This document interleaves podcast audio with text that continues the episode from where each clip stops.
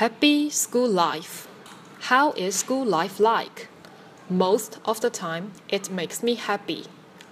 I feel unhappy when I work hard but can't get a good result, and when I meet with too many difficult problems. However, there are happy things that make me relaxing and forget all those unhappy things. I have made many friends. We discuss together when we meet with difficulties. We play together and share happiness with each after class. I also have many good teachers.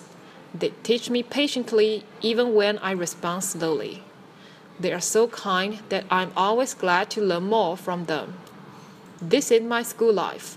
I am thankful to my friends and my teachers because they make me happy every day and teach me to keep smiling.